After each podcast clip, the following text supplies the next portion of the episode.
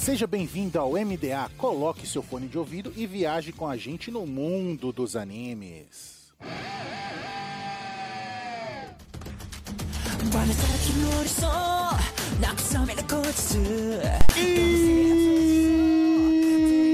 Estamos no ar com o MDA. Seja o navio pirata ou uma nuvem voadora, viaje com a gente no mundo dos animes. E nessa semana vamos falar dos mangás mais vendidos, os mangás mais lidos de 2023. É, amigo. Let's get it.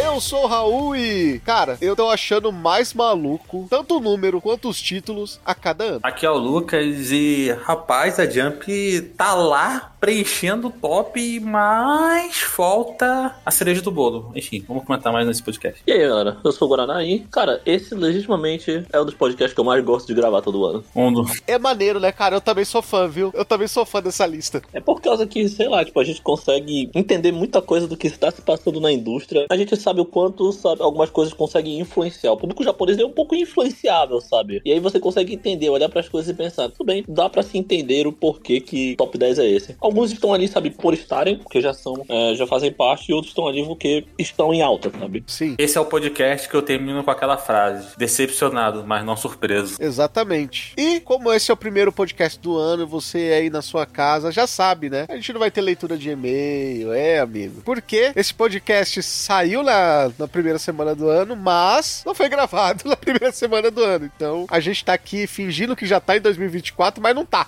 A gente tá no ano aí, no mesmo ano fiscal dos mangás. A gente tá no finalzinho de 2023. Quando todo mundo escutar esse podcast, já vai ter passado. Hoje a festa é sua, hoje a festa é. Toda essa já vai ter passado. E tá tocando.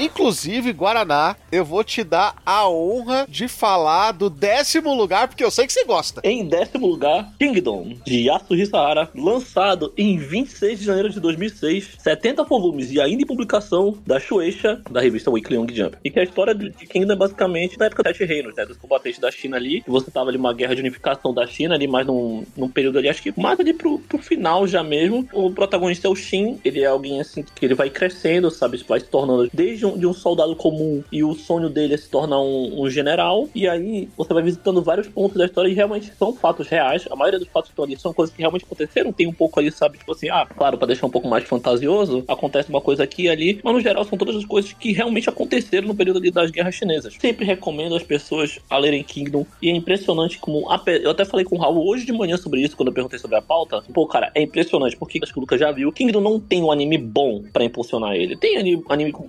temporadas e tal, mas sempre que lança a temporada de Kingdom, você não vê as pessoas, sabe, Kingdom viralizando no ocidente. Então, principalmente é uma obra que tá muito ali presente para os japoneses, mas ainda não é tão presente pra gente. Eu falo tranquilamente, talvez seja assim, heresia dizer isso nesse podcast, no MDA, mas eu gosto de Kingdom mais que eu gosto de One Piece. Não é brincadeira, eu gosto de Kingdom hoje em dia mais que eu gosto de One Piece, pra, pra vocês terem uma ideia do quanto eu realmente gosto de Kingdom. Kingdom é uma obra muito específica, né? Porque é uma obra de guerra, uma obra ali é, muito menos fantasiosa, né? Como você pega os Battle Shonen comuns, né? Naruto, Bleach, uhum. o próprio One Piece. E é uma obra assim que não é um Game of Thrones, né? Mas assim, tem alguns personagens que você fala, esse personagem é muito da hora. E aí daqui a pouco o personagem morre porque é uma guerra. Guerra as pessoas morrem. A gente tá falando da história da China. Geralmente, quando a gente estuda na nossa escola, quando a gente vê em filmes, em séries, a gente vê histórias medievais da Europa. Então, essa é uma história que é, é muito mais debatida e discutida na Ásia do que por aqui, né? E quando a gente estuda esse período da história, a gente acaba se focando um pouco mais no Ocidente. Talvez a única coisa que hoje em dia até citam um pouco nos colégios é o final ali do período do shogunato, sabe? No Japão, quando a gente fala de Ásia. Fora de falar do Japão por motivos de, enfim, Segunda Guerra Mundial, sabe? Você não vai ter muitas pessoas falando, por exemplo, desse período da China, do período ali mais do meio, do, do começo ali, da era Edo, esse tipo de coisa. Eu acho que eu nunca vi, pelo menos assim, no meu, eu estudei em colégio particular, mas eu acho que nunca citaram as dinastias mongóis. Raramente. Você vai citar mais, por exemplo, de comparação, talvez, eles usam, ah, sei lá, é comparar esse tipo de momento da história com esse momento aqui, e aí usam realmente, sei lá, um pouco ali da história, um pouco mais da Ásia, mas a, a história da Ásia é muito, muito, muito vasta, muito vasta, só que a gente se foca muito em estudar, tipo assim, Império Romano, é, Grécia, um pouco de Egito, Uhum. e aí a gente acaba fugindo um pouco de- desse assunto de Ásia no geral. Então, cara, Kingdom é uma história extremamente interessante, com um protagonista que eu considero muito carismático. Eu gosto bastante do Shin, porque ele é um personagem que vai crescendo muito com a história e amadurece muito com a história. Eu, eu acredito muito que houve um amadurecimento do Shin do começo da história, mas do meio assim. E é legal, porque não tem aquele sentimento do Battle Shonen no geral de que, cara, você sabe que o, que o protagonista vai ganhar, porque realmente não é assim. Porque várias das coisas que estão ali são a história. Então, se o, o reino ali que o Shin faz parte tiver que perder uma batalha, eles vão perder. Porque, querendo ou não, no final do dia, o maior spoiler é a própria história. incrível de Kingdom tá nesse top 10, mesmo que em décimo lugar, é que, pô, desde que a gente começou a fazer esse formato de podcast lá no Animistic, Kingdom está sempre no top 10, cara. Impressionante. É incrível. Ele tem 70 volumes, ele é um mangá para um público adulto e ele tá lá. É, ele é um dos dois entrantes dessa lista que são de revistas de demografia sênior, né? Que é a Young Jump, né? Que é, que é da Shueisha também, assim como o Oshinoko também faz parte da Young Jump. Uhum. E você sabe, né? Porque, tipo assim, suponho eu que a tiragem dessas revistas são menores, promoção que tem por parte delas são menores, pro- muito provavelmente não tem a promoção que, sei lá, quando a gente vai olhar todos os, os outros entrantes da lista, nós estamos falando, tipo assim, que tiveram animes de sucesso recentes, sabe? São obras em que o marketing em cima delas são enormes, tipo assim, usando, por exemplo, Jujutsu Kaisen, que é um sucesso recente, é um exemplo de marketing, tipo assim, no mundo inteiro muito forte atualmente. Spy Family também, One Piece, não preciso nem dizer. Kingdom só está ali. Kingdom é Kingdom. O Kingdom tem animes aí, eu acho que ele tem uma- umas 5 ou 4 temporadas já atualmente. Pra mais, tá? Eu tô chutando eh, umas 5 temporadas. E assim, cara, eu lembro que eu tentei ver a primeira temporada. Dá pra ver? Dá pra ver. Mas é muito triste a primeira temporada. Depois dá uma melhoradinha, mas assim, a animação de Kingdom é pelo estúdio Pierrot. Não sei se chegou a mudar depois. E, cara, era bem fraquinha. Mas dá pra ver, dá pra passar. Se você quiser, sei lá. Eu li o mangá, dá pra ler, mas é uma obra meio densa. Às vezes a pessoa obras mais densas assim, prefere dar uma assistida no anime na cama ali, na TV, que é mais de boa. Não tem dublagem, então é legendadão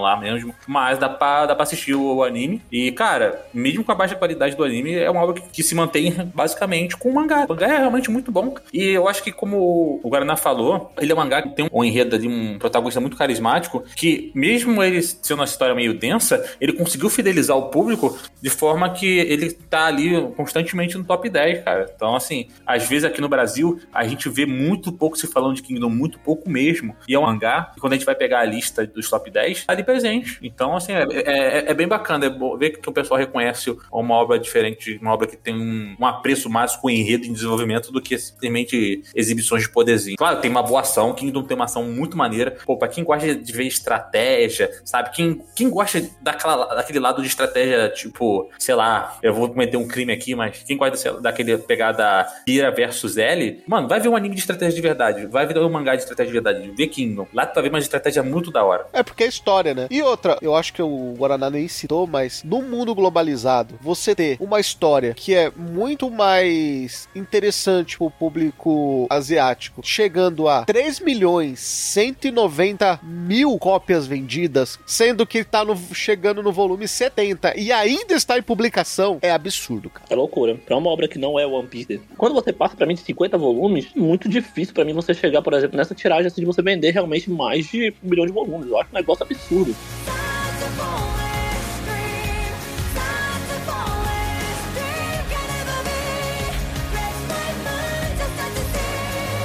Agora com o nono lugar. Ai, ai. Vou começar com a minha frase. Decepcionado, mas não surpreso. Tóquio Revengers. Até porque ele está repetindo aí a sua atuação, porque ano passado ele estava no top. É, e continua. Não continua porque acabou. O fato de ele ser ruim não mudou. O final, inclusive, é muito ruim. É, mas vamos lá. Tokyo Revengers, de autoria de Ken Wakui, foi lançado inicialmente lá em 17 de maio de 2017, ou seja, um mangá que foi lançado há seis anos atrás, com ao todo 31 volumes da editora Kodansha, postado aí na, na revista Weekly Shonen Magazine, publicado aqui no Brasil pela editora JBC. E a sinopse é basicamente o seguinte: Takemichi Hanagaki, ele é um desempregado que sobrevive de bicos e está na fossa. Ele descobre que Hinata Tachibana, sua primeira e última namorada com quem namorou no Fundamental, foi morta pela impiedade Gangman de, de Tóquio. No dia seguinte à notícia, ele está na beira da plataforma de um trem e é empurrado pela multidão. Ele fecha os olhos e se preparando para morrer, mas ao abrir, ele volta um tempo para quando tinha 12 anos de idade. Agora ele tá, teoricamente, assim, na cidade diz o seguinte: agora está na melhor época da sua vida. É, a gente vê que não é bem assim, não. Não é bem assim, não. E aí, quando ele volta um tempo, ele decide se vingar, salvando a namorada e parando de fugir de si mesmo.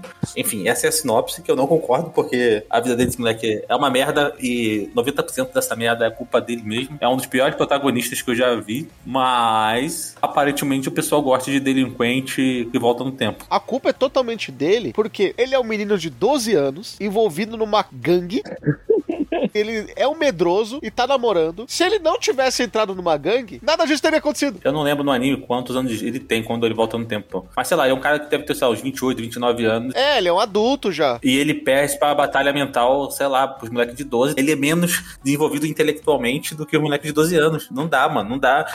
Aí ele ganha o poder de voltar no tempo e ele não consegue abusar disso. Ah, Lucas, spoiler, tem aquela parada lá, lá na frente, continua sendo uma merda. É bizarro, né, mano? Tipo assim, pô, não é porque a história tá uma merda agora que o cara decidiu fazer um negócio bom no futuro que vai deixar que o negócio que é do passado vai deixar de ser uma merda. É tanta coisa ali aberta em Tokyo Revenge, é tanto erro ali, velho, que você duvida muito que o cara vai realmente conseguir consertar tudo aquilo. Dependendo se você, sei lá, se você já leu a história, você deve saber a resposta para essas perguntas que eu fiz agora e tal, mas enfim, porra, já é um primeiro exemplo daquilo que a gente fala, né? Uma obra que nos últimos tempos tá tendo sua relevância muito por, por causa, ah, é, o mangá deu uma viralizada, muito por conta do anime, não que o anime seja, tipo assim, um primor ou alguma coisa assim, né? Eu acho que vai entrar agora nessa terceira temporada, né? Uhum, tá por aí. Agora na terceira temporada, né? Uma produção ali bem, bem, bem, bem, bem, bem, bem, bem, bem, bem, bem meia boca mesmo, sabe? Muito, muito, muito fraca. É uma história assim que no começo, pô, eu realmente achei da hora, porque é uma proposta bacana, a gente já fez, a gente gosta de mangás delinquentes, a gente fez um podcast de mangás delinquentes. O Lucas tava lá comigo. O mangá que eu vou entrar nesse mérito também, mas eu acho que ele acaba cumprindo uma lacuna e é por isso que ele ainda consegue ter um, uns números altos, sabe? Eu acho que. É a lacuna delinquente? Delinquente com volta no tempo, a gente não tem histórias muito foco com isso, entendeu? E entra também numa.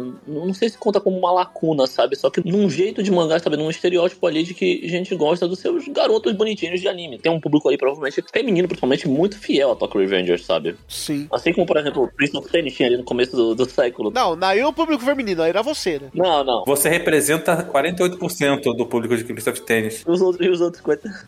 Quem é? é? é? o autor e o editor da, da editora. É, é bizarro, né, velho? Deve ser muito rico pra estar tá conseguindo bancar essa obra pelos últimos 20 anos que ela ainda tá aí, né, mano? Não, não é, sei lá, o autor de Jojo lá que o pessoal fala que tem mó grana. Às esse rolê. É isso, né, mano? E sabe o que é incrível? Tá em nono lugar com 3 milhões 210 mil cópias vendidas. E, cara, é uma história que se sustenta no seguinte plano. É um cara que descobre que ele pode voltar no tempo quando ele aperta a mão do cunhado dele. Essa história é muito parecida com o que acontece na vida real, só que o cara consegue concretizar, né? Porque na vida real, o cara quer voltar também no tempo quando aperta a mão do cunhado. Só que aí já é tarde demais e o cara já tá casado. É tão ruim que podia até ser o Isekai. Não, não poderia ser não, cara. Poderia ser não. Tokyo Revenge é ruim pra mim. Pra mim. Olha, o meu nível é, é lá embaixo. Pra quando eu chego aqui e falo que o negócio é ruim, cara, me desculpem, mas quando eu chego aqui e falo que o negócio é ruim, é porque é ruim mesmo. Só que vem tinha uma missão e ele não consegue cumprir, que era um cara que, com, que vai disputar guerra de gangue, de pivetada, que tem poder no tempo e tem que abusar disso. E ele não consegue abusar disso, saca? É, é tipo assim, uh, até o efeito borboleta desse anime é muito fraquinho, saca? Tipo assim, não dá aquela sensação, caraca, o efeito borboleta, pá!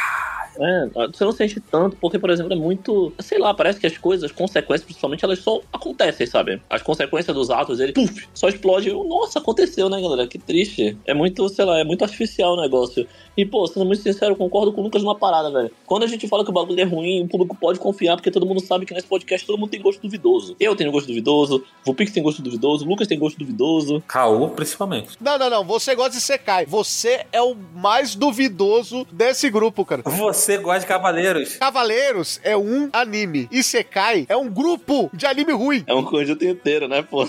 Tá maluco, Lucas? Você não tem defesa, pô. Eu acho que devido ao hate, eu acho que de, devido ao hate que a gente teve com o Tokyo Revengers, eu acho que a gente já pode jogar mais hate no próximo que vai vir, né? Claro, claro. Inclusive, vamos lá pro oitavo lugar. Eu acho que não chega nem a ser hate, é decepção. E eu acho que já faz tanto tempo que a decepção virou normal, sabe? Esse título era para ser a, o próximo Big Tree da Jump. Ele foi criado para isso, né? Ele foi vendido, o marketing marketing da Jump trabalhou para isso. E ele tá ali. É incrível que a gente fale que é pouco para ele estar em oitavo lugar com 3 milhões 520 mil cópias vendidas. Estou falando dele, o mangá de Kohei Korikoshi é Boku no Hero Academia, lançado em 4 de novembro de 2014, ou seja, vai fazer 10 anos, 40 volumes até o momento dessa gravação, da editora Shueisha, o Weekly Shonen Jump, né? Olha, principal revista de mangás do mundo, no Brasil é publicado pela JBC, que conta a história onde um mundo que quase toda a população tem algum poder, o menino Midoriya é um dos poucos casos de pessoas comuns. Mas o seu maior problema é porque ele sofre sendo zoado pelos amigos de classe, né? Porque ele é o único que não tem poderes. Nesse mundo, desde o primeiro caso constatado de um recém-nascido com poder, o índice de criminalidade cresce proporcionalmente ao surgimento de heróis com as mais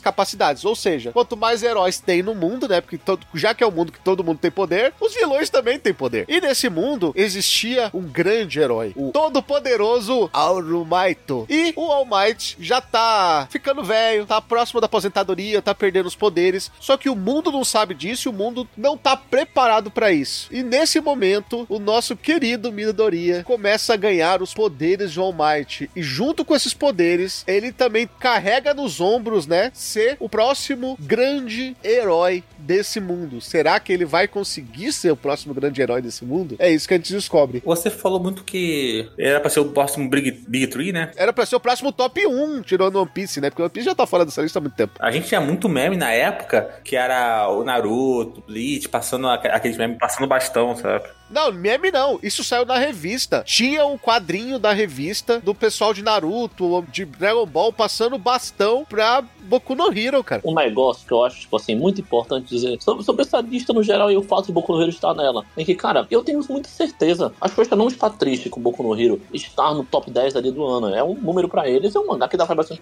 bem pra caramba. Só que quando a gente coloca na conta que a gente tá falando de um, de um anime que já vai pra sua sexta temporada, já perdi conta, pra ter uma ideia. A sexta temporada, sua quinta temporada, com uma ótima produção. E todas as temporadas de Boku no Hero Academia passaram grandes nomes da indústria japonesa. Desde animadores, passando por diretores de animação, você tem ali, tipo, nomes fortes da, da indústria, tipo, em Boku no Hero. E você tem três filmes. Filmes que passaram pelo mundo inteiro, porque era uma obra que tinha alcançado um sucesso global e que hoje em dia tá com muito menos sucesso. Claro, a ascensão de, de novas obras, assim, o público vai se interessando por coisas novas. Então, acho que a decepção deles é muito mais, sabe, com o que Boku no Hero não alcançou, e não com o que ele está alcançando agora. Até porque, a gente vai ver mais pra frente aí, mas dando spoiler sem dar spoiler, pô, Boku no Hero tá atrás em mangá da revista digital da, da Jump. Está atrás de mangá de, de, mangá de esporte. E outra, o Guaraná tá comentando sobre a questão do anime, das produções do anime. Isso é muito importante na venda de mangá, porque a gente vê aí, a gente vai ver principalmente nos primeiros lugares ali das vendas, que a produção do anime ainda alavanca muito as vendas de mangá. Sim, sim. Não, cara, assim, o problema de Boku no Hero é que ele teve todas as chances de ser um mangá de sucesso maior, né? Porque ele é um mangá de sucesso, assim,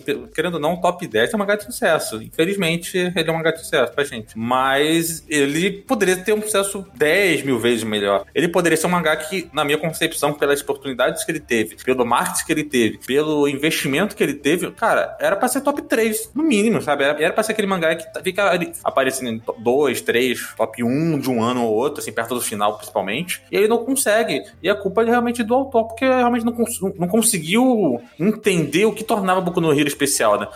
Não conseguiu entender o que as pessoas esperavam de Boku no Hero. Quando eu li a sinopse pela primeira vez de Boku no Hero, eu imaginava muito que o início, assim, pelo menos a metade de Boku no Hero, seria muito vibe, é, exagerando aqui, mas meio Batman, saca? Do moleque que usasse a cabeça para usar os poderes. E, querendo ou não, não é isso a história. Não é um moleque que usa a cabeça. Muitas vezes da história é ele apelando pro poder do Almighty lá se quebrando e você tendo que ver algum personagem melhor, né? Ou um personagem como Bakugou lá se destacando. Então, ele criou vários personagens ali que não deu mais para crescimento, não soube desenvolver. E aí a história dele ficou bem vazia, entendeu? Ah, Boku no Hero tem lutas legais, tem seus highlights ali, mano. Mas é, é isso, mano. É uma obra que vive de highlight. É. E, e também a gente pode negar o fato de que outra coisa que atrapalhou Boku no Hero, infelizmente, isso é, tipo, é um ponto que não dá pra ter controle.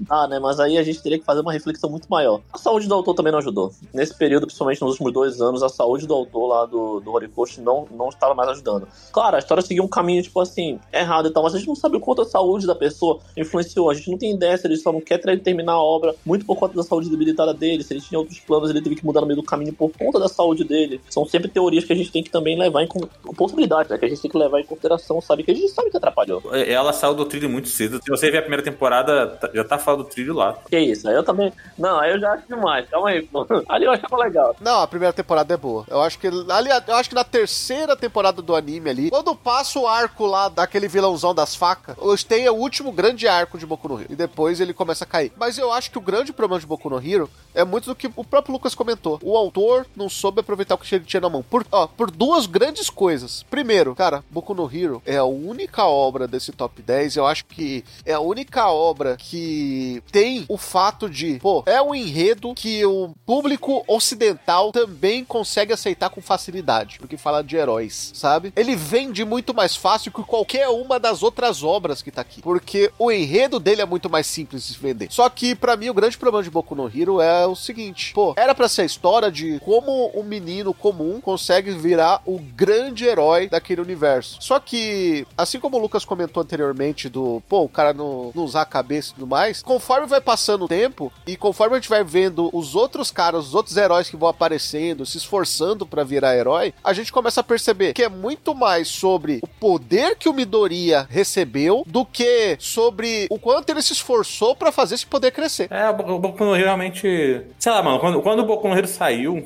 eu, eu lembro da primeira sinopse, primeira temporada. Então, é que a primeira temporada, mano, eu, eu, eu vi alguns problemas ali, tá? Eu acho que poderia ser melhor. Eu acho que o Deco ficar resolvendo as coisas dando dedada.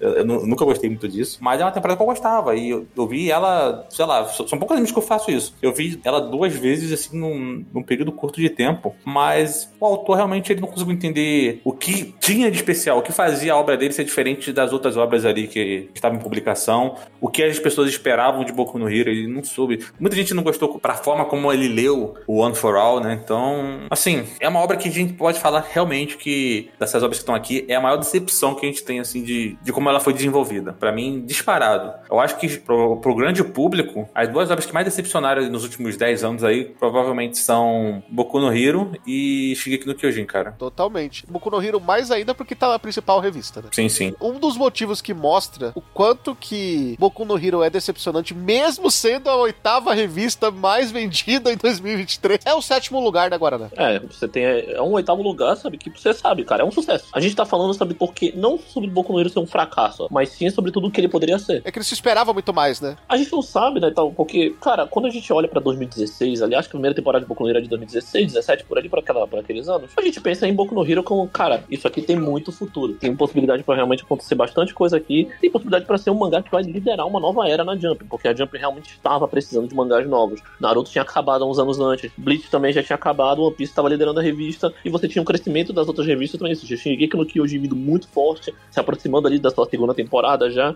Você sabe qual é o maior problema de Boku no Hero? Disparado. Qual? O insucesso de Boku no Hero, que deu margem para a ascensão de Kimetsu no Yaiba. Eu acho que nem isso. Eu acho que nem é a questão, viu? Mas eu acho que o insucesso de Boku no Hero gerou uma coisa muito boa pra Shueisha, que é você começar a apostar em várias obras curtas em vez de você querer ficar esticando até onde der uma obra que você acha que vai fazer sucesso. É que Kimetsu seria fazer sucesso de qualquer forma, porque o, o grande X de Kimetsu talvez não tenha descendência da obra em si. Até hoje, a minha opinião sobre Kimetsu é muito simples. O que tornou Kimetsu muito, muito mais forte do que ele realmente é, a adaptação dele, que é muito boa. A adaptação do Futebol ajudou demais.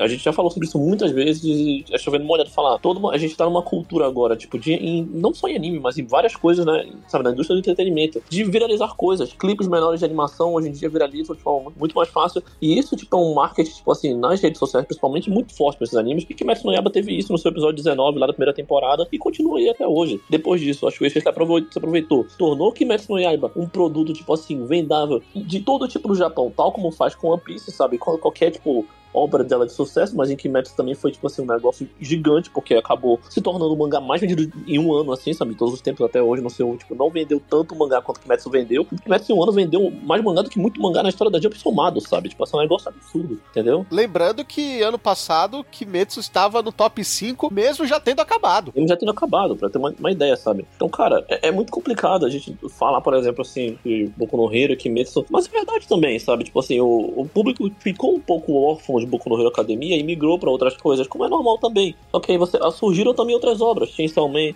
é, Jujutsu Kaisen, os retornos finais de Shigeki no Kyojin, tudo aquilo ali. Também, sabe, agravou um pouco a situação de Boku no Hero. O público que era de Boku no Hero migrou para as outras obras, migrou para um outro fandom, assim, e Chainsaw Man tem, tem uma adaptação, uma produção muito boa também e tal, e o pessoal gosta bastante. E Jujutsu é um sucesso agora. Jujutsu é um sucessaço agora. Corre o risco de ver arranhado o seu top 1 dos novos grandes sucessos, né? Sim. O mangá de, de espadas aí que vem para ficar no lugar de Kimetsu, que já chegou arrasando, né? Logo nos primeiros capítulos. Kagura abaixo, né? Sim. Eu disse só um capítulo e até agora eu não entendo se realmente o pessoal gosta, se é só um grande meme da internet. Mas eu vou ler o que sobrou, o que, o que tem até então, para tentar dar uma opinião, para tentar entender qual é a situação de, de Kagura abaixo, sabe? Enfim, em sétimo lugar, Spy Family, com 4,32 milhões de cópias vendidas. Do autor Tatsuya Endo, lançamento em 4 de julho de 2019, 13 volumes até então, a editora é Na Shonen Jump Plus, e no Brasil ele é publicado pela editora Panini. A sinopse dele é, é essa. Twilight é o maior espião de um país fictício. Seu currículo faz ser chamado para uma operação especial que decidirá os rumos da política e do futuro das nações. Ele precisa se aproximar de um figurão político. Porém, para realizar isso,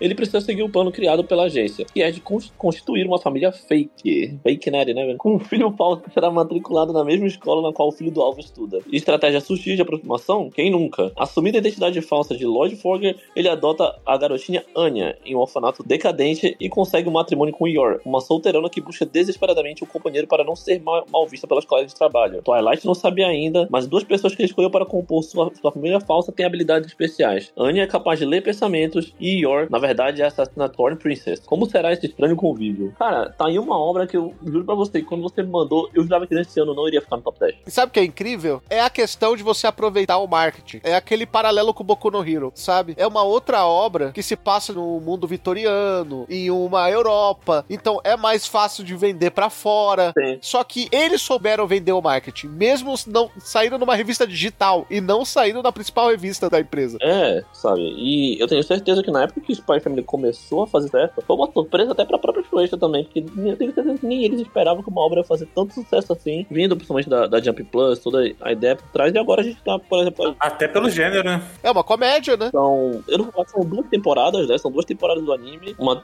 e bem feitas, são, são também bem feitas, bem feitinhas ali, o, o anime é bem feitinho. E você vai ter um filme sendo lançado agora no final do ano, então, sabe, já é uma obra de sucesso. Eu imaginava que esse ano ficaria de fora, muito porque eu tinha visto que Spy Family talvez não tivesse mais tanto na boca do público. Mas talvez seja só um efeito que Jujutsu Kaisen e algumas outras obras estão, e Blue Lock principalmente, estão muito fortes na boca do público, sabe? Sim, sim. Ou também tem a questão de a segunda temporada do anime também ter impulsionado a venda de mangás. Né? É, tem essa possibilidade também. Sempre há, mas é porque a gente não pensa, por exemplo, que uma segunda temporada você já tem um impulsionamento melhor, o público já tá mais acostumado, você tá mais ali pra tentar manter um público cativo e tentar ganhar um pouquinho mais de público do que realmente dar uma grande impulsionada. Não, talvez eu não achasse que seria o suficiente pra chegar nesse ponto de continuar entre os top 10 do ano. Mas assim, é uma vitória pra Shueisha, com toda certeza, porque eles, eu tenho certeza que no final eles talvez nem esperavam que, que, Spy, que Spy Family se tornaria tipo, esse sucesso, esse fenômeno que ele é. Uma obra que é relativamente simples, sabe? E até um tanto quanto episódico em vários momentos. E é o resultado, Guaraná, de um projeto de internacionalizar a marca. É, com certeza. Enquanto o Japão ainda vive muito de revistas pro mercado interno para depois vender o compilado, é esse projeto da Jump de fazer um conteúdo digital, levar pro mundo inteiro, começar a trazer versões traduzidas em várias línguas, sabe? Começou a ter resultado agora. Começou. Spy Family é o grande resultado desse projeto. Sim, cara, e é, e é legal, né? Principalmente essa questão de estarem trazendo mangás traduzidos para o Manga Plus.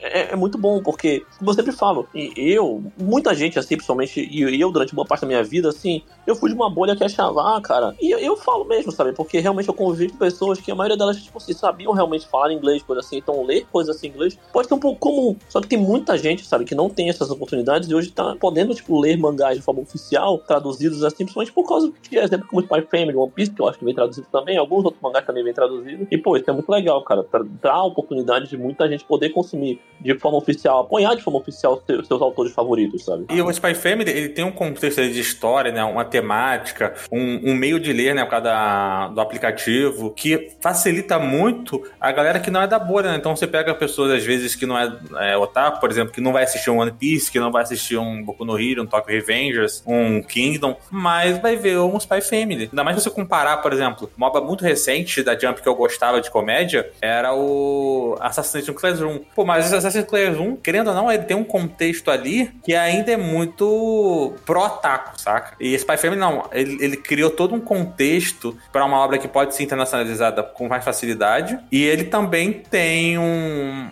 marketing, assim, um produto né, pela, pela sua plataforma digital que facilita muito que pessoas não otakus leiam mangá. Ninguém tem que ficar caçando em scan, tendo que fazer mil e uma gambiarras para poder encontrar o mangá. É só chegar lá no aplicativo, baixar e ler, mano eu, Guaraná, o Lucas tinha citado anteriormente sobre a questão da importância dos animes nas vendas de mangá hoje em dia. E a gente é de uma época em que o anime era importante para impulsionar o mangá no mercado interno. Hoje, com os streamings, é muito mais fácil de você transformar uma obra em mainstream. Porque antigamente era difícil, né? Era, era ou o anime que chegava no Brasil pela televisão, quando eles falam no, no mercado nacional, ou no, depois da Netflix que tivesse na Netflix em específico. Hoje em dia, todas as empresas de streaming têm anime e gera curiosidade. Ao ponto de, isso eu falo, muito feliz de ver como o anime foi importante numa CCXP esse ano, quando fala do mercado nacional. A gente chegou ao ponto de uma coisa que era, sabe, impossível de um tempo para trás. Hoje em dia, no Brasil, mangá vende muito mais do que HQ, cara. Sim, sim. É, não, você, você consegue adaptar o seu mercado pro, pro público mais atualizado, você consegue trazer esse público novo, né, de pessoas que, que não estão ali com, comumente consumindo esse produto. Então, é, cara, é só acerto, cara. E Spy Family é, é, o tipo de obra que você tem que ter, cara. É uma obra que você não tem aqueles problemas de ete,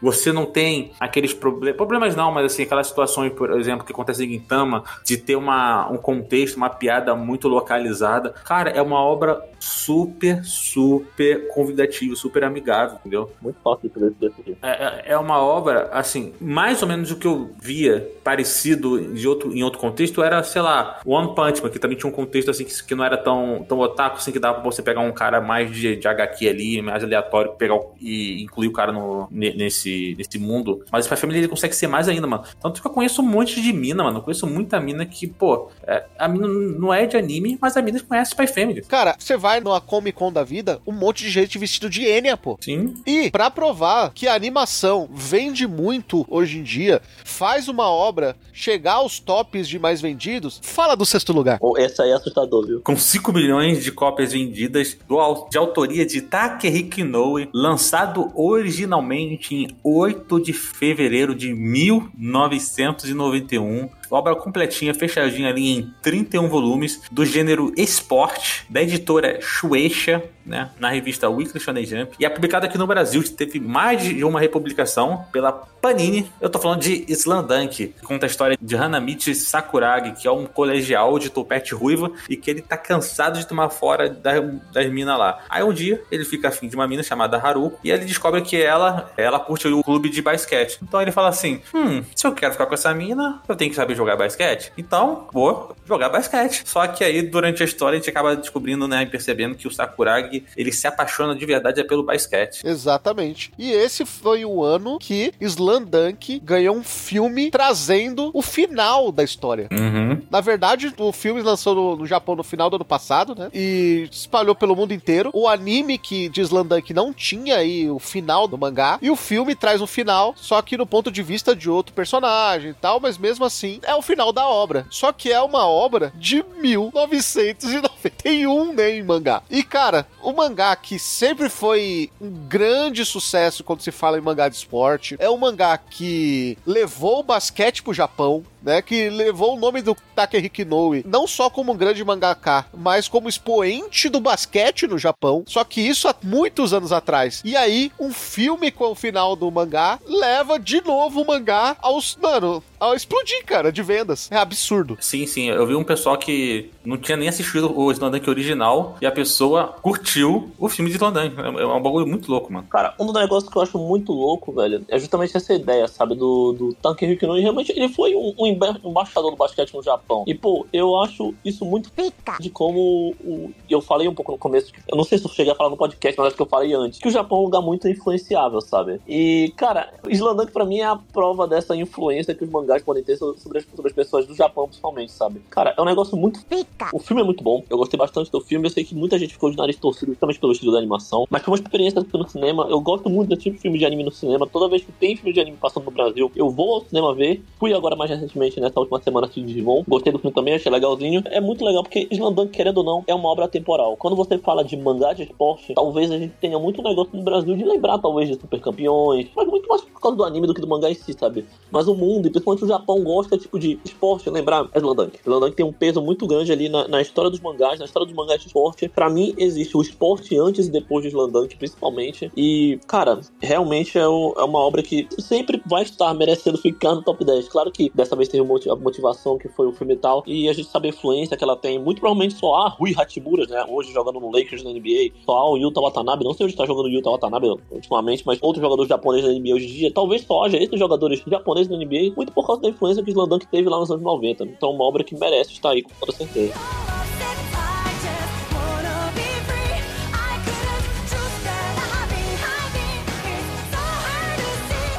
é incrível como a gente não precisa provar as coisas. Os números mostram por si, né? Vamos falar, né? chegar no top 5. E o quinto lugar é mais uma obra que explodiu com o lançamento do seu anime. Com 5 milhões 350 mil cópias vendidas. Absurdo nos dias de hoje esse número. 16 volumes apenas, ainda em andamento. Estreou em 4 de março de 2019, de Tatsuki Fujimoto. Fujimas. É o Fujimas. É o Fujimas, né, pô? Fujimão da massa, pô. Talvez uma das obras mais queridas do Brasil hoje. Claro, editora Shueisha, revista Weekly Shonen Jump, Panini no Brasil. E, e a gente vê, vai começar a ver como a Panini é assertiva nas escolhas de mangás que eles trazem, tá? Chainsaw Man, mais uma obra aí, né? Diferenciada aí do Battle Shonen comum, que conta a história do Denji, que é um cara pobretão, e que muda drasticamente quando ele encontra um cachorro dos diabos, chamado Pochita. E com a ajuda dele, ele acaba se tornando um caçador de demônios.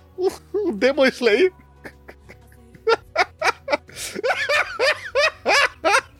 A gente não se livra dessa, dessa peste mesmo, né, velho? Não sai, né, velho? Ó, oh, na moral, eu tenho algo importante a dizer. Só existe um lugar que provavelmente está triste, Man está no quinto lugar. Que provavelmente é o Estúdio Mapa. E, vamos ser sinceros, a gente, eu já contei em outros podcasts aqui no, no MDA, talvez na época de Animist, um pouco sobre comitê de produção, essas coisas, né? Cara, Man foi totalmente bancado pelo Mapa. Uma loucura no sistema atual de comitê de produção. É muito caro fazer anime. Sim, é verdade, eles bancaram tudo, né, Guaraná? A gente falou isso no episódio sobre Chainsaw Man. Sim, sendo sincerão, eu acho que para eles ficou abaixo do que eles queriam. Mas estamos falando de venda de mangá. E Chainsaw Man é um, é um sucesso. Principalmente quando a gente fala de um mangá que ficou paralisado por mais de um ano, praticamente. Uhum. Na sua primeira parte de Chainsaw Man, porque ele troca, ele sai da Weekly Shonen Jump, a, a, revista, e vai pra, pra Jump Plus, né, pro, pro aplicativo do Manga Plus. Pra digital. Você tem ali uma pausa de um ano, sabe? Então, esse retorno de Chainsaw Man, em, diretamente pro quinto lugar, é muito digno. É muito bacana, viu?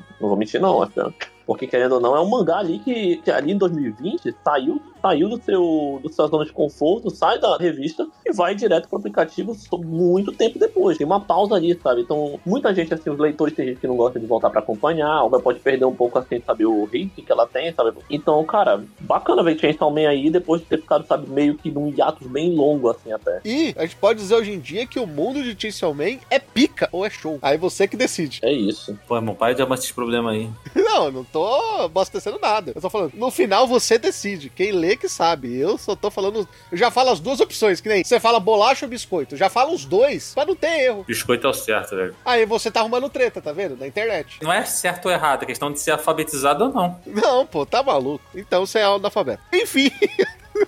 E aí, Guaraná, qual é o quarto lugar dessa lista? Cara, o, o- eu gosto como o Raul ele foi muito bacana. Ele botou Kingdom pra eu falar e agora ele botou uma obra de um autor que eu gosto pra caramba, né? Uhum. Em quarto lugar, o Shinoko, minha estrela preferida. Esse é o nome BR do, do, do Shinoko, é? É oficial do Brasil, né? Eu busco uma estrela.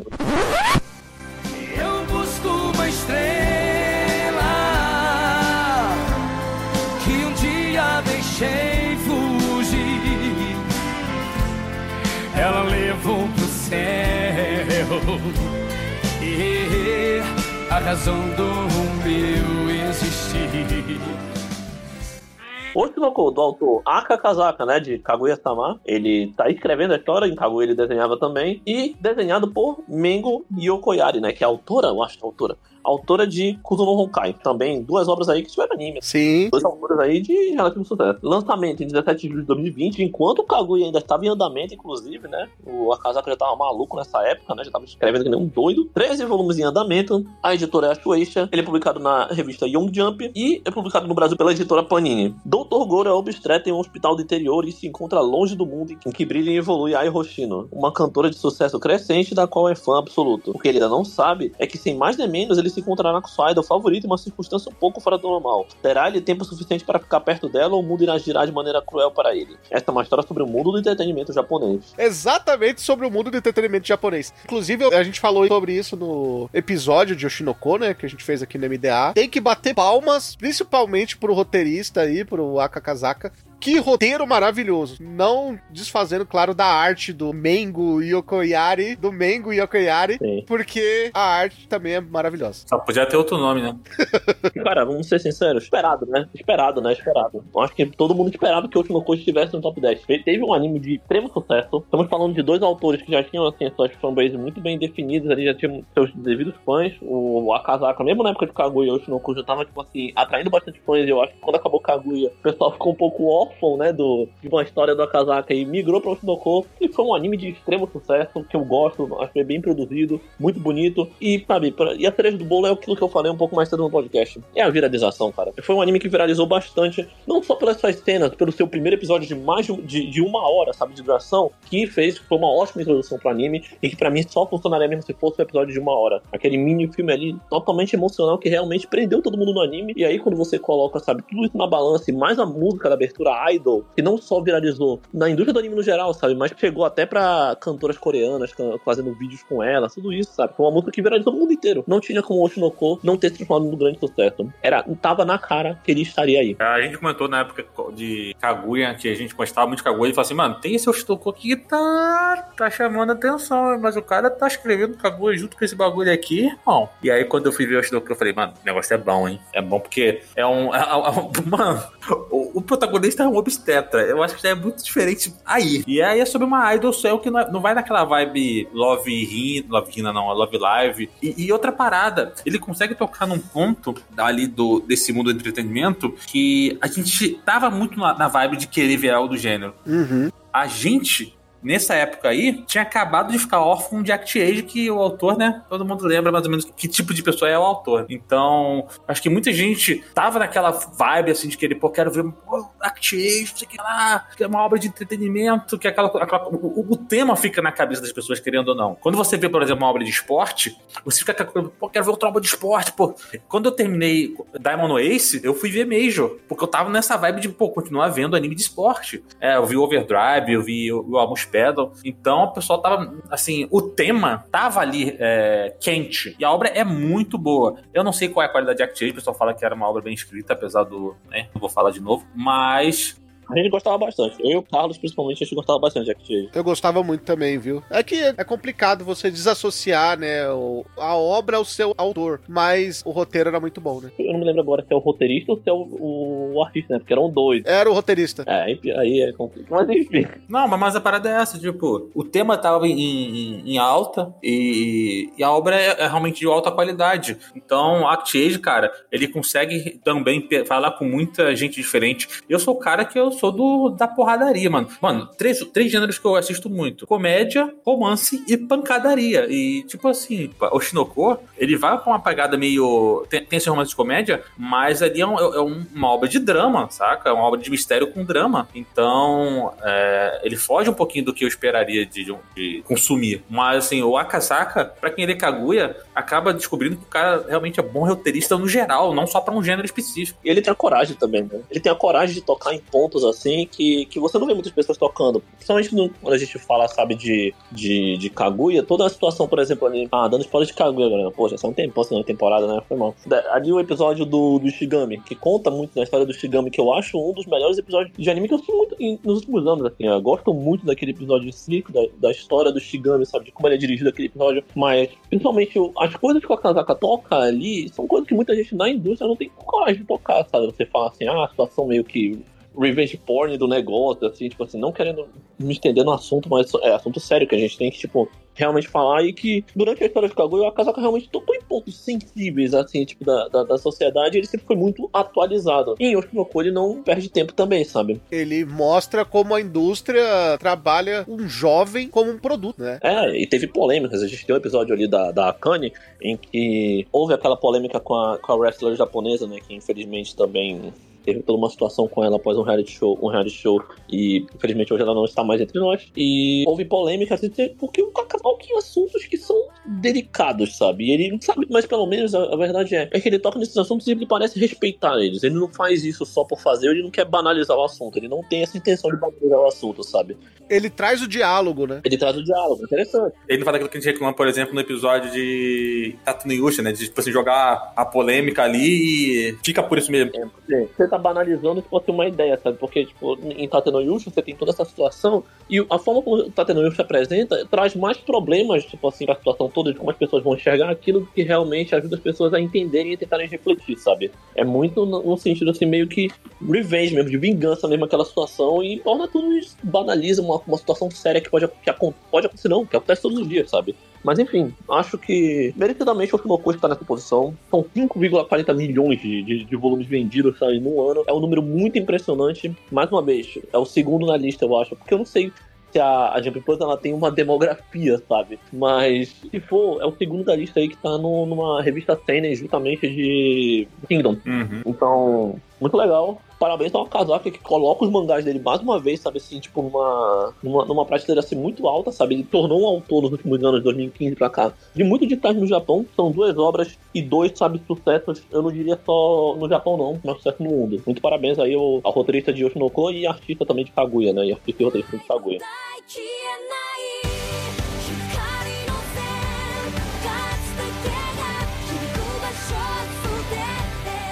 Esse terceiro lugar, a, a única surpresa é quando ele não, não tá fazendo sendo vice ali. Ele tá sempre ali no pódio. A, a verdade é essa. Ele tá há anos no pódio. Inclusive, Lucas, sem dar spoiler porque esse mérito é seu, esse foi o ano em que essa obra menos vendeu desde 2019, hein? Uhum. Mas, e mesmo assim vendeu para caramba. é muita moral, mano, é muita moral. De autoria de Eiichiro Oda, lançado em 24 de dezembro de 1997, com atualmente 107 volumes, são mais de mil episódios e mil capítulos de mangá. Já passou 2100. One Piece, da Weekly Shonen Jump, na editora Shueisha, publicado pela Panini no Brasil. E precisa de sinopse?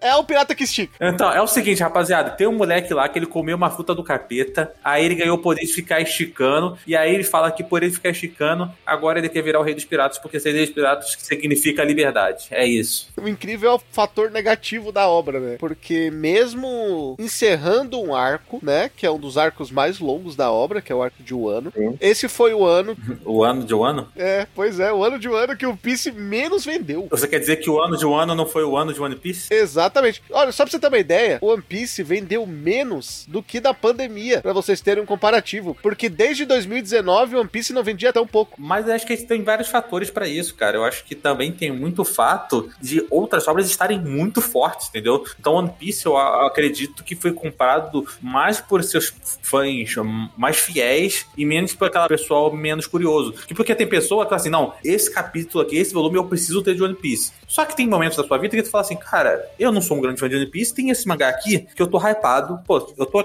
só tenho essas moedinhas aqui, vou comprar essa obra que eu tô hypado. Eu acho que tem muito disso, muita... As pessoas têm que fazer escolhas, né? Eu acredito que tem muita gente no Japão também que, tipo assim, segura pra comprar vários volumes de One Piece em, em- juntos, sabe? Porque, cara, One Piece é um mangá que não esgota porque a tiragem é muito alta. Tem que ser, né, cara? E agora, tipo assim, você vê outros mangás que tem, tipo assim, que estão na lista e são de relativamente um sucesso mais recente, em que as pessoas compram o mangá com medo que eles esgotem. Coisa que já aconteceu várias vezes em livrarias, coisas assim, sabe? E aí tem que ter uma, uma- um reprint ali, sabe? Tipo assim, com- sabe? Imprimirem, sabe? Uma reimpressão assim maior. Mas, enfim, cara, One Piece é, é um fenômeno, né? É- gigante, né, cara? Hoje você pode falar sem medo de polêmica, sem falsa modéstia, né? Não falando, não estamos falando de roteiro, não estamos falando de, de nada, estamos de, de demografia. É o maior quadrinho da história. É, eu concordo também. Eu já ia falar isso, na verdade. Eu fiquei com medo de parar e pensar, cara, mas tem gente que fala de, de Superman, de Homem-Aranha, de Batman. Essas obras realmente elas têm um, um- são extensas assim e tal, tem todo um negócio, sabe? São não são só, assim como One Piece, também são ícones da cultura pop no geral, não são só histórias assim. São sucesso de cinema e tal. Mas, cara, One Piece é um negócio, tipo assim, quando a gente pensa em algo que nasceu ali no Japão, uma pequena ilha, sabe? Cruzou o mundo, cara, e, e a gente tá falando que One Piece talvez. É, já é, né? Talvez deve estar ali na- nas histórias de quadrinho mais vendidas de todos os tempos. A gente pode passa, para e pensa assim, cara, assustador. É, é muito maluquice, sabe? Porque, claro, que o One Piece também perde, sabe, o número de venda, assim, principalmente porque hoje em dia se vende menos mangá do que antigamente, eu acho também, sabe? Tipo, não tenho como ter certeza, mas, por exemplo, One Piece, acho que em 2013, 12, eu acho que vendeu 38 milhões de volumes, sabe? Uhum. Aquele tempo era absurdo. O segundo lugar, acho que vendeu 13, 15. Kuroko tava ali no meio, Naruto já tava, tipo, em publicação também, tava ali no meio dos mangás mais vendidos. Mas, cara, One Piece, tipo, é, é assustador. Tivemos um ano muito bom de One Piece, não só, sabe, no quesito venda, claro, menor número desde 2019, ok, né? Mas o anime, por nesses últimos tempos, melhorou bastante. É, o ano talvez seja a melhor produção que o anime já teve em muito, muito tempo. E talvez a melhor produção que o anime já teve. Desde o final de Holy Cake, ele já, já, já tinha tido uma crescida muito grande na qualidade do anime. E o ano realmente se sacramentou como uma obra, como uma obra, não, desculpa, como um arco em One Piece, num anime de One Piece, em que a maioria dos episódios são muito bem produzidos. E outra coisa agora, né? fez história, né? A indústria de animes do Japão parou para fazer dois, três episódios de One Piece. É, cara, tipo, né, é negócio maluco, sabe? E a gente para pra pensar que são, talvez dos 10 episódios mais bem animados desse ano, One Piece talvez tenha três, tranquilamente. Ou mais. Não assisti todos, todos, todos de um ano ainda pra, pra, pra ter certeza ainda, sabe? Mas pelo que as pessoas falam, pelo menos três no, no- no top 10 melhores, tipo assim, episódios do ano, One Piece deve estar ali no meio. Sim. E é algo inimaginável uns anos atrás. Quando a gente pega Dressrosa, quando a gente pega Punk Hazard, quando a gente pega a Ida Dumb Space, Trolei Animation. se alguém, é, se alguém me fala, se alguém me fala isso na época, tipo, ah, se alguém me fala, tipo, na época de 10 horas, ah, One Piece vai ter, tipo assim, três episódios entre os 10 mais bem animados do, do, do ano daqui a um tempo. Pô, cara, eu falo, você é maluco, cara, porque as produções, claro, One Piece tinha bons momentos, mas assim, vários episódios num arco só, uma consistência na qualidade da animação, fazia tempo, fazia muito tempo mesmo, sabe? One Piece conseguiu, trouxe grandes nomes em um ano, não só do Japão, mas do mundo inteiro, assim, aí o o Vincent Hazard ali, da, acho que é francês, é, mais um pessoal também que acho que é, que é da China, assim, o Henry Turlow, que eu acho que é francês também. E, pô, o One Piece também globalizou, sabe, na, na sua animação. Negócio muito louco. Um projeto que deu muito certo, um ano é a prova disso. E One Piece, provavelmente, a gente ainda vai gravar mais esses tópicos nos próximos anos e a gente vai continuar falando de One Piece. A realidade é essa. É. É uma obra que o autor é totalmente centralizador, tem uma equipe minúscula que trabalha com ele, porque ele gosta de fazer a obra. Sim. E você pensar que esse nível de produção, esse nível de roteiro, esse nível de história, para um cara que faz tudo quase que sozinho, é absurdo.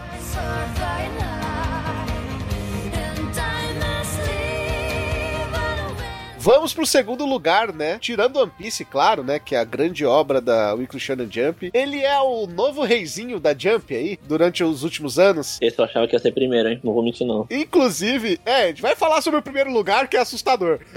Mas é a obra que mais rápido se tornou mainstream da- dessas obras da Jump, assim, novas, né? Editora Shueisha, Weekly Shonen Jump, atualmente com 24 volumes, foi lançado em 4 de julho de 2018. Do autor Gege Akutami. É, você já sabe de que eu tô falando, Jujutsu Kaisen, que conta a história do Yuji Itadori, né? Que ele é um cara super fortão, porque sim. E aí ele se inscreve num clube de ocultismo, porque os amigos dele estão lá. Só que aí um certo dia ele encontra um dedo de um demônio e acha maneiro a ideia de comer. Ele vai lá, come o dedo do demônio e, assim como em Naruto, na raposa de nove caudas, ele tem o poder de um demônio dentro dele. E aí ele vai pra escola de exorcistas, onde os exorcistas pô, falam, pô, caramba, ele conseguiu comer uns dedos de demônio aí, né? E se a gente usar ele pra comer todos os dedos desse demônio, que é um dos demônios mais poderosos da história? É, Naruto fez a mesma coisa, não sei. Sim, exatamente. A única diferença é que em Naruto, Naruto dividiu com o pai dele, né? Ou seja, você tá, você tá me dizendo que o Itadori é um Jinchuruki? É o Jinchuruki do, do demônio lá. Quando a gente fala, né, que você tá ali na cartilha do genérico, você conseguir replicar muito bem o que foi feito, a exaustão na cartilha ali, né, do que se fazer numa obra, funciona. Jujutsu explica muito bem. Jujutsu é tudo que deu certo em vários animes. É a realidade, né? Você tem ali um personagem extremamente forte, muito carismático, né? Nosso querido Satoru Gojo. Uhum. O protagonista ali com seu poder especial, de alguma coisa que ele engoliu, né? No caso, tipo ali do. Já é muito engolido. Tomou uma dedada, né? Pra tá tomando dedada constantemente, né? O, o Itadori, né, mano? Mano, eu, eu digo o seguinte, que o, o Jujutsu, até pra- pra- é da mesma época ali, mais ou menos, ele faz a mesma coisa que o Black Clover faz, só que, Muito melhor, é melhor, é melhor, é melhor. que bom, porque os dois bebem, assim, vamos ser sinceros, todos os Batoshones bebem da mesma fonte ali, que é a jornada do herói e tudo mais. A famosa cartilha da Jump. É, tem a cartilha Jump. Tipo assim, tem a cartilha Jump, é, tem a Jornada do Herói e, e tem um, um- um- dois glossários enormes de Dragon Ball e Hokuto no Ken. Toma, lê isso aí, galera. Deve ter um de esporte também pro time perder no primeiro torneio e ganhar no segundo, né? É, mas a parada é o seguinte: Jujutsu conseguiu ser mais autoral do que é, Black Clover. Com certeza. E, e ele conseguiu trabalhar em alguns clichês e surpreender as pessoas de forma positiva. Porque ah, ah, eu não quero dar spoiler aqui, mas tem muitas coisas desse tipo de anime que a gente sabe, ah, vai estar tudo certo. E Jujutsu as coisas não dão tão certo assim. Então, sei lá, ah, ele consegue trabalhar algumas coisas de, de clichê que, e, e- e não executar o clichê nos momentos certos. Claro, tem alguns problemas, né? Ah, O pessoal não gosta muito da, de como é explicado as expansões de domínio, e tudo mais, acha os poderes muito confusos. E eu concordo, tem uns poderes em Jujutsu que é meio, meio zoneado, meio caótico. Mas assim, cara, no geral é uma obra muito boa. É, é justo ela estar no top 3, top 5 ali. É, e realmente eu achava também que seria top 1. Eu também achava. 8 milhões 540 mil cópias vendidas, cara. E e isso tá em evidência, porque, enfim, a, anima- a segunda temporada tá aí, sabe, torando, já teve um filme de sucesso, uma primeira temporada de sucesso também. Diversos problemas na segunda temporada, no, em quesito produção. Diversos, sabe? Tipo assim, é um cronograma extremamente atrasado, créditos não mentem, sabe? Tá ali, sabe? A gente sabe que a produção tá, tipo, uma situação difícil, teve comentários, teve vazamentos. Cara, teve tudo que pode imaginar de ruim acontecendo na segunda, nessa produção dessa segunda temporada de Jujutsu Kaisen. Mas a obra vai se mantendo. Tem um público extremamente fiel, é, personagens carismáticos que o público gosta e acaba se apegando muito mais ao anime, não só pela história, mas aos personagens em si. E, cara, eu acho que, pelo menos assim, nos próximos dois anos, se Jujutsu durar até lá, pelos próximos anos que Jujutsu estiver ainda, ele vai continuar nesse top. Esse vai continuar nesse top. Não digo nem no top 10, eu acho que o Jujutsu vai continuar no top 5. A não ser que possam surgir, tipo assim, obras que explodam, pode, mas Jujutsu eu acho que tem tudo pra se manter nesse top 10, 5 aí, fácil demais. No top 10, certeza. No top 5, acho que também, mas as variáveis estão ali. Mas no top 10 tenho quase certeza. Eu acho que vai depender muito de como o autor trabalhar as reviravoltas no, nos arcos atuais, né? Sim. Eu não sei o quanto ainda vai durar a história. Faz muito tempo que eu não leio Jujutsu, deve ser uns 40 capítulos que eu tô atrasado. E bora ver o que vai acontecer, né? Com- Como ele. Pra onde vai, qual o rumo que a história vai tomar. Se a história ainda tem muita abertura pra muita coisa acontecer. E não sei, tem mais dois anos, um ano e meio de mangá, não sei como é que tá andando a história de Jujutsu Kaisen pra vocês poderem saber, né? Mas é uma obra que tende a fazer muito sucesso ainda e que está crescendo ainda. Não pausou ainda, sabe, o crescimento de Jujutsu. Muitas pessoas ainda estão começando a assistir Jujutsu Kaisen e eu senti, inclusive, que mais gente, tem mais gente comentando essa segunda temporada, mais gente apareceu pra comentar a segunda temporada de Jujutsu Kaisen do que a primeira. Então acredito que assim, a gente vai ter uma, uma certa explosão ainda de Jujutsu Kaisen quem sabe no ano que vem não con- con- conquiste o, o top 1, sabe? Sim. E sabe o que é mais incrível? Eu cacei aqui os números do ano passado, né? Uhum. Jujutsu foi em segundo lugar esse ano com 8 milhões e 540 mil cópias vendidas. Sim. Ano passado foi primeiro? Pra você ter uma ideia, o ano passado o Jujutsu foi- ficou em primeiro, mas se ele tivesse com esses números do ano passado, ele, ele ficaria em quinto lugar. Pois é, é pra você ver, né? Bom, Ó, o Jujutsu ficou em primeiro ano passado com 12 milhões e 300 mil cópias. Ano passado, o segundo lugar foi Tokyo Revenger com 11 milhões de cópias. Uhum. Depois, Spy Family com 10 milhões e 600 mil cópias. Sim. Quarto lugar, One Piece com 10 milhões 364 mil cópias.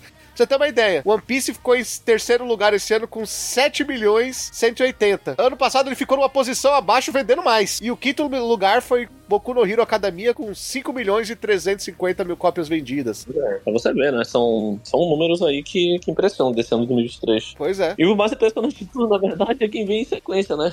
O único que bateu os 10 milhões de cópias vendidas. Pois é. Inesperado, pelo menos pra mim. Pode ser para outras pessoas não, mas enfim. Em primeiro lugar, Blue Lock, com 10,52 milhões de cópias vendidas. Do autor Yusuke Nomura e Muneyuki Kaneshiro. Seu lançamento foi em 16 de novembro de 2018. Conta atualmente com 31 volumes. Pra você ver que como o anime, talvez um torneio de futebol muito famoso, faz a obra vender. E com o Japão indo bem, né, mano? Faz, ou se faz. E ó, queria dizer um, um negócio, viu? A Kodansha tomou uma surra na listeira, né, velho? Pois é, até então só tinha uma obra. Em nono lugar, Tokyo Revengers. Em nono lugar, então, no lugar, Tokyo Revengers da Né? Da... Você vê o que foi segundo lugar ano passado, hein? Pois é. Mas aí, o Guaraná, é aquela parada. Não, adianta liderar o campeonato todo se no final não tá lá, na, lá em cima. Mas o Blue Lock tá. O Ego fez um bom trabalho. A Shueisha ganhou o Mundial de Construtores. O de pilotos ficou pra contar a. Uhum. Exatamente, exatamente isso. Shueisha ganhou de construtores, a Kodansha ganhou o Mundial de Pilotos. Tá tudo certo. Copa do Mundo de 2018. A seleção japonesa de futebol é eliminada nas oitavas de final num dramático jogo contra a Bélgica, velho. Que jogo desgraçado, porque teria sido diferente do caminho do Brasil né, nessa, nessa Copa. É eliminada nas oitavas de final. Esta nova falha leva a União Japonesa de Futebol a fundar o Blue Lock, um centro de treinamento revolucionário que reúne os 300 melhores atacantes do ensino médio do país. O objetivo do técnico do Blue Lock de empate ego é, claro, detectar o único atacante que irá esmagar todos os seus rivais com seu talento e hiperindividualismo. Para Yoichi Zagi, um jogador borbulhante ainda desconhecido, não há alternativa. Se ele se quiser sobreviver ao programa altamente seletivo que o aguarda, terá que desistir do jogo coletivo e se transcender para se tornar o atacante final. O Ego venceu, é o que a gente pode dizer, cara. O Ego venceu, tá lá, tá lá no topo. E, cara, todo aquele negócio, porque a gente vê, mais ou menos, a influência. Nós tivemos uma Copa do Mundo em final do ano aí de 2020 2022, vencida pela Argentina, né? Lionel Messi ganhando seu primeiro título mundial, Com o Japão fazendo um bom trabalho. com o Japão fazendo um bom trabalho e querendo ou não, não, não é por causa de Blue Lock que tá acontecendo, desculpa. Claro que Blue Lock agora deve estar influenciando de uma geração próxima, mas nós temos uma forte geração japonesa no futebol, sabe? De jogadores Kaoru Mitoma, é, Takefusa Kubo, Wataru Endo, Eu discordo, do Loki fez diferença. Não, é, fez diferença. E a gente falou tanto sobre produções, produções, produções. A produção de Blue Lock não é nada espetacular, sabe? Ela é ruim, ela não é ruim, mas ela não é nada espetacular também. Ela bebe muito de um, de um estilo que, pra mim, é, é quando você tem que fazer uma escolha. Você tem personagens é, muito detalhados, pesados, e no esporte é você matar a fluidez, sabe? Então você se foca muito em efeitos, por exemplo, ou na consistência do design, esse tipo de coisa. E Blue Lock bebe muito disso aí. Então não é uma produção assim que se foca tanto assim no esporte de deixar, tipo, o esporte muito fluido ali, sabe, na, na produção em si. Mas, cara, foi uma obra que fez sucesso. Por vários fatores, sabe? Primeiro de tudo, o futebol está em alta no Japão. A seleção japonesa está passando por uma fase muito boa e desde 2018 já vinha passando por uma fase, já estava passando por uma fase boa. Por muito pouco não chegou às quartas de final, que enfrentaria o Brasil. E também por muito pouco não chegou às quartas de final na, na última Copa do Mundo. E também enfrentaria o Brasil de novo, né? Porque perdeu pra Croácia nos pênaltis. Perdeu pra Bélgica num jogo muito complicado em 2018 e perdeu pra Croácia agora em 2022. Mas enfim. Então você tem, tipo assim, uma crescente do futebol no Japão. O futebol hoje em dia, ele só não é mais praticado nas escolas do que o beisebol, porque o beisebol lá é um fenômeno, o país é um fenômeno no beisebol hoje, o atleta, inclusive aconteceu hoje, né, que o atleta mais bem pago dos esportes americanos agora é um japonês, o Rei Otani, 10 anos, 700 milhões de dólares. Então você sabe que o Japão ali tem um potencial muito grande nesses dois esportes e o futebol vem crescendo muito. A seleção japonesa melhorou e isso ajudou muito a impulsionar Blue Lock si. Um anime que fez sucesso, um público muito fiel, personagens bonitos que atraem o público feminino também. Cara, era a receita. Era a receita pra tornar Blue Lock o primeiro lugar desse ano. 10, ma- de- e ser o único que alcançou 10 milhões de mangás vendidos. São números muito bons pro mangá de esporte, a ponto de eu, Pedro, não consegui lembrar quando foi a última vez que o mangá de esporte foi o mangá mais vendido do ano. Talvez nos anos 90? Talvez com outra obra que tá aqui. Sandunk, que coincidência que seria. Porque eu acho que Haikyuu não chegou a top 1. Com certeza não. Haikyuu, Haikyuu teve que disputar com, com One Piece e Shingeki no Kyojin nos seus anos assim, muito, nos, em anos muito fortes, sabe? Com o próprio Boku no Hero Academia. Sim. Apesar de ser muito queridinho também no, no Japão e ser um, um dos mangás de esporte de maior sucesso também em todos os tempos, e um do- dos mais sucessos do século também, junto com o Kuroko, provavelmente não chegou. Blue Lock tá ali. Blue Lock chegou na época certa, sabe? Eu não, claro, a gente tá falando isso aqui da boca pra fora, é só um chute, sabe? Mas eu não consigo imaginar um, quando foi a última vez que um mangá de esporte foi o top 1 de vendas do ano. Não, top 1, acho que não, não lembro não. Quem, quem que também fez, quem foi um, quem também te- teve um efeito golfinho, sei lá, acho que ele foi Kuroko, né? Kuroko também teve um ano lá que postou no ano da Teve. Teve um ano que Kuroko vendeu mais que Naruto. 2013 acho que Kuroko, 2013 ou 12 acho que Kuroko vendeu mais que Naruto. Passou ali dos seus 12 milhões de volumes. Pode dizer então que Blue Lock foi a maior obra de esporte desde Slandunk em número de vendas. É difícil dizer isso, porque se a gente imagina que Haikyuu tivesse aqui hoje em dia com anime de sucesso, tipo assim, surgindo agora, sabe, sei lá, na época ali dessa segunda, terceira temporada, se a gente tivesse agora com Haikyuu aqui, talvez Haikyuu pudesse pegar um primeiro lugar em um ano também. Não sei. Sabe por quê? Porque Blue Lock, ele bebe numa fonte muito forte. É o esporte mais popular do mundo, né, cara? Tem isso também, né? Querendo ou não, o, o futebol no Japão já era um esporte consolidado quando o Blue Lock saiu. Vôlei é um esporte muito legal, mas não tem essa popularidade toda. Vôlei cresceu também. Vôlei cresceu também, até- e o vôlei está crescendo até porque a seleção japonesa de vôlei masculina e a feminina são muito fortes. Eu acredito que o masculino do, do Japão seja o top 3 do mundo hoje em dia. Mesmo assim, Mesmo assim, não tem a força que é o futebol, não só pelo, pelo Japão em si, mas porque o futebol é o esporte mais forte do mundo, como você mesmo disse. Cara, são vários fatores que, tipo assim, ajudaram muito o Blue Lock a estar na posição que ele está, sabe? O ano em que nós estamos agora, tipo assim, é claro, se a gente for colocar Blue Lock 10 anos atrás, talvez ele não tivesse ali. Talvez tivesse também, né? Não dá pra dizer.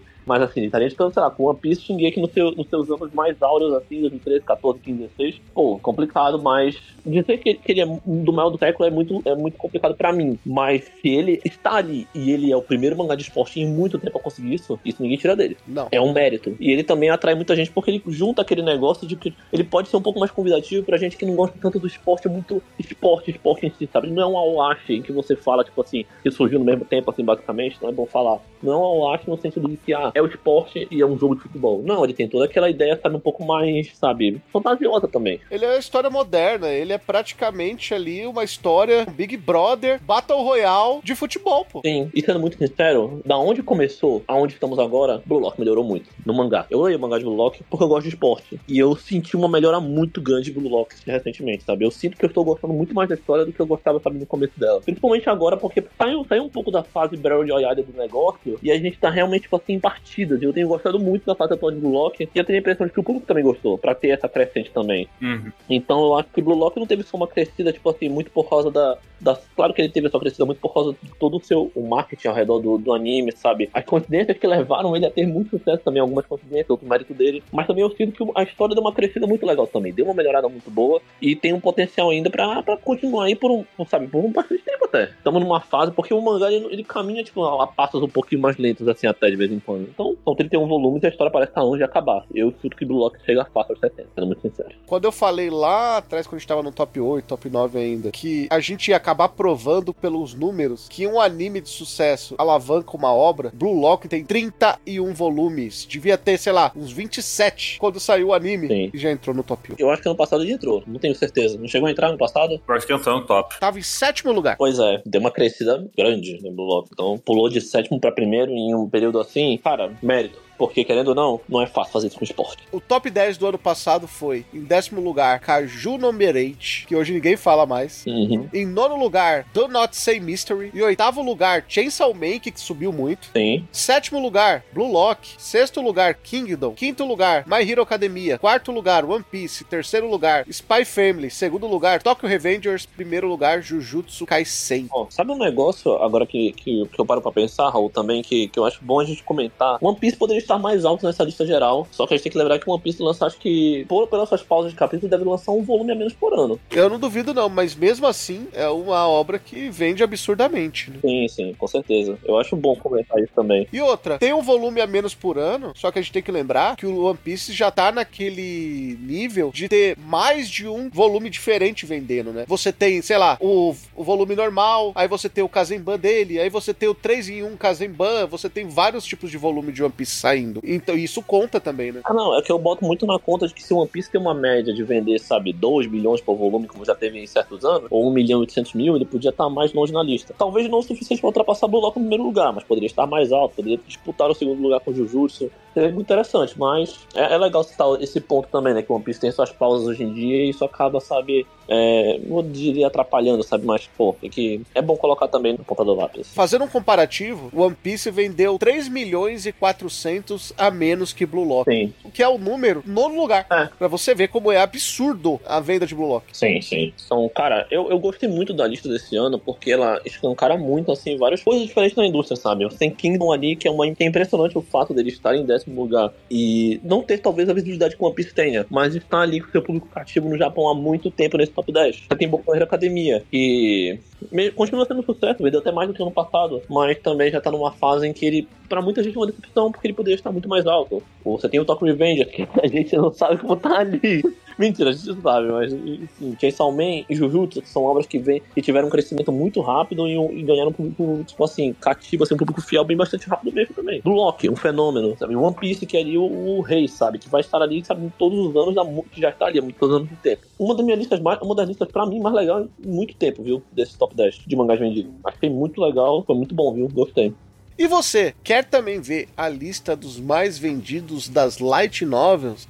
Você pode, claro, deixar o seu comentário no seu agregador de podcast favorito, na sua rede social favorita, ou mandar aquele e-mail maroto para podcast@mundodosanimes.com. E se você quiser ser nosso apoiador e nos ajudar aí a crescer o podcast cada vez mais, faça como Bruno Rezende, Carlos Petroni, Guilherme Loureis, Henri Yamaguchi, Lucas Batista, Nathan Kleiman e Thiago Patês e seja nosso apoiador. É só ir lá no catarse.me barra MDA. Nós ficamos por aqui, até o próximo episódio. Tchau!